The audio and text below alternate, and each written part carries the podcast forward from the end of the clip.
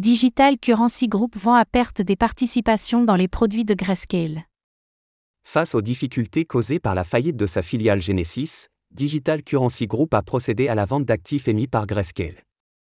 Cette opération aurait servi à lever des fonds pour rembourser les créanciers.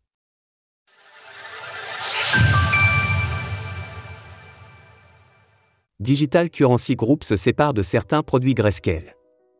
Pour faire face aux difficultés financières que rencontre actuellement Digital Currency Group, DCG, le groupe a vendu, avec une forte décote, des actifs émis par sa filiale Grayscale dans le but de lever des fonds.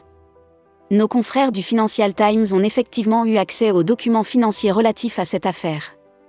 La manœuvre a été rendue nécessaire en raison de la faillite de Genesis, une autre société appartenant à DCG, dont il faut désormais rembourser les créanciers à hauteur de 3,4 milliards de dollars au minimum. Si les actifs concernés n'en étaient mentionnés, ni par leur nom ni par leur quantité, il y a fort à parier que cette vente est composée d'actifs phares de Grayscale, tels que le GBTC indexé au Bitcoin, BTC, ainsi que l'ETH pour Ethereum, ETH.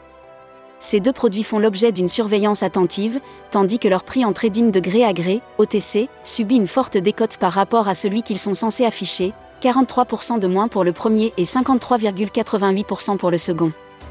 L'opération aurait été menée par SoftBank, une holding japonaise cotée en bourse. Des difficultés qui s'accumulent. Alors que Digital Currency Group fait partie des victimes collatérales de l'affaire FTX, la vente des participations dans les produits de Grayscale s'inscrit dans la continuité des difficultés rencontrées par le groupe. Le mois dernier, Barry Silber, le PDG de DCG, qualifiait d'ailleurs 2022 comme l'année la plus difficile de sa vie.